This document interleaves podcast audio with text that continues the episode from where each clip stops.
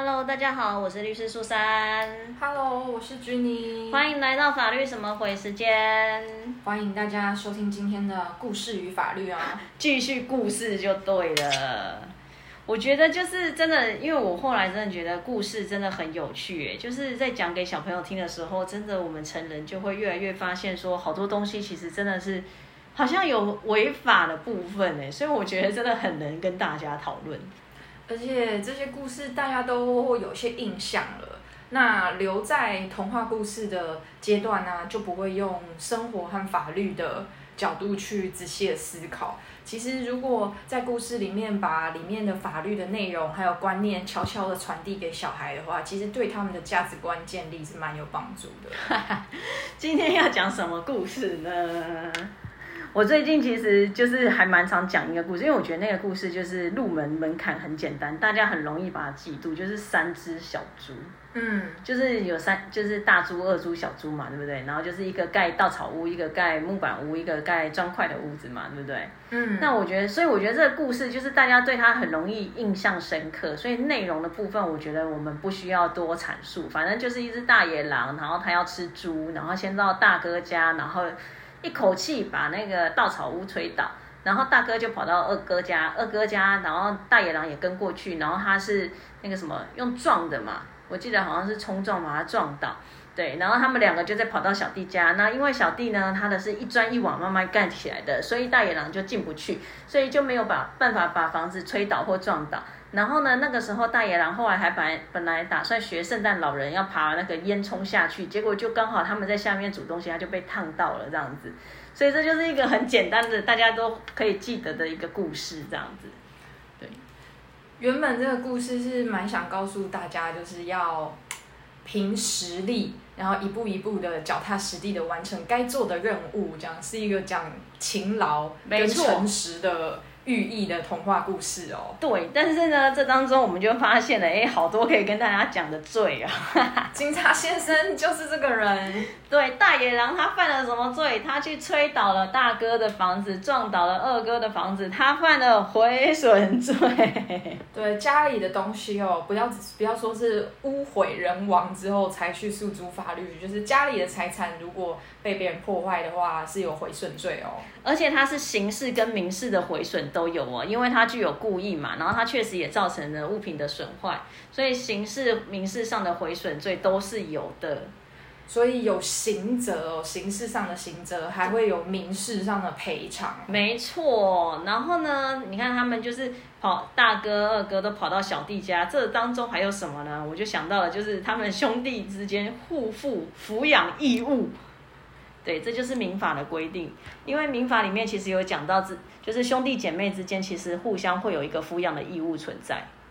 这个兄弟姐妹之间的互相的抚养义务啊，就是很像长寿的本土剧，就是会有的情节哦。兄弟之间就是互相要负抚养的义务。那可不可以讲就是详细一点点呢、哦，就是因为其实我们民法里面是有规定，就是说，呃，互负抚养义务的人，他有一些相关的顺序嘛。其实我们比较常提到抚养义务，大部分都是在对父母这个部分，但是其实兄弟姐妹手足之间也有。但是我们如果今天要去主张说有这个抚养义务存，就是抚养权利跟抚养义务的时候，通常这个抚养义务人呐、他大部分哦都是要具备，就是说他已经没有呃不能维持自己的生活，而且他就是也没有谋生能力的情况下，才能来请求他的兄弟姐妹对他负这个抚养的义务。哦，所以要举证，要证明这件事情也是必要的一个条件。对，就是他要不能维持生活，而且要无谋生能力。那目前刚刚我们的故事里面，就是他的房子被吹倒了，有可能他不能维持生活，但是是不是真的没有谋生能力，其实这是有待商榷的啦。对。然后刚刚大野狼，我突然还想到，就是你看他去吹倒那个房子或撞倒房子，他目的是要干嘛？他要吃猪。对不对？吃猪，所以他其实如果今天这些猪是人的话，那他其实就犯了杀人罪。还有杀人的意图。对，因为他就是要吃掉他们啊，那只是他没有成功，所以他就是未遂，杀人未遂，杀猪未遂罪。这个故事突然变成了一个社会案件哦。而且其实我到最后我还要准备 ending 的时候，我那时候还思考，就是说有哪些罪责什么这些的时候，我到最后突然想到一件事情，嗯，这三只小猪的父母跑去哪了？他们还是小猪就对了。对啊，这故事不是三只小猪嘛？所以如果说他的爸妈就是这三只小猪，就是根本还没有成年，那他爸妈就这样把他，这要叫做丢弃吗？遗弃吗？那他就是遗弃罪啦。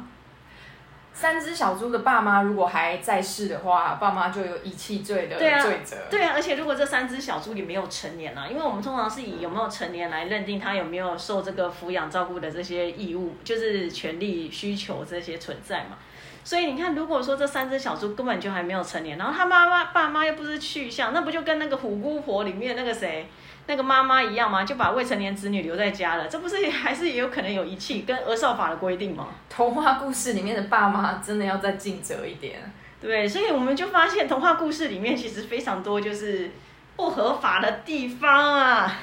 爸妈真的是要警惕一下自己哦，不要把随便把小孩留在家。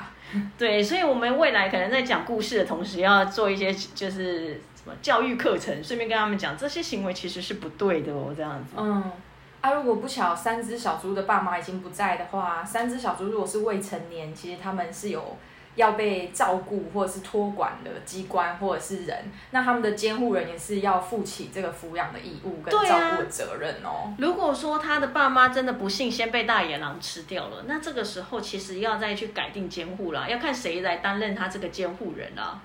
未成年子女的权益，请大家好好的保护。对，然后我们一直讲到未成年子女，所以我觉得要提醒大家，明年明年开始，我们的成年就是十八岁了哦，不论是民事、刑事都是哦。哦，天哪，我们已经又走过了一个历史的阶段了。对，我记得我们那时候读书，大法官释字好像才四百多嘛，现在好像六百多还是多少？哦，而且当初我们二十岁的时候才能是成年，那对现在已经是十八岁就成年了。对，就是明明年开始就是十八岁就是成年，所以有些小朋友现在十七岁多什么的，他明年就瞬间就变成年人了。提早登大郎哦。对哦，好，所以其实不论是刑事、民事，未来都是以十八岁来认定成年。那其实我觉得责任也加重了啦，这个部分也要请大家多留意。也是因为现在社会条件的变化，所以这些十八岁的人已经具备有成年要负责权利义务的能力，所以才会修法把这个年龄下修哦。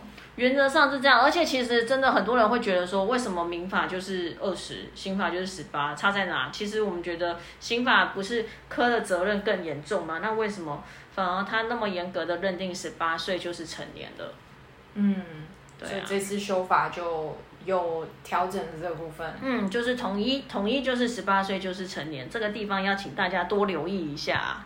对，瞬间要负的法律责任就变多了。如果有年轻人在听这个节目的话，请你好好的知道一下，接下来要为自己的行为和言行负的责任哦。对，越来越重了哦。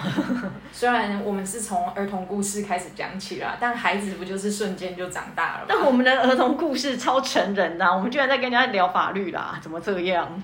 爸爸妈妈真的是在儿童故事里面就灌输一些责任跟权利的概念哦。所以我觉得以后我们这节目应该就是刚开始我们先来讲童话故事好了，就是前面版本可以给小朋友听，然后后面我们开始介绍法律分析的时候，请大家就是尤其是大人们认真听一下哈。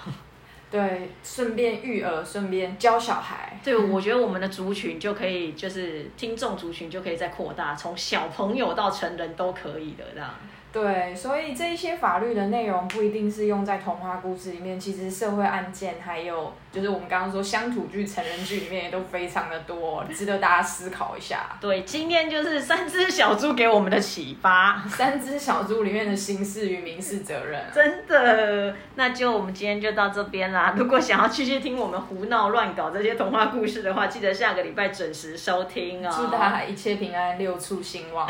谢谢，拜拜。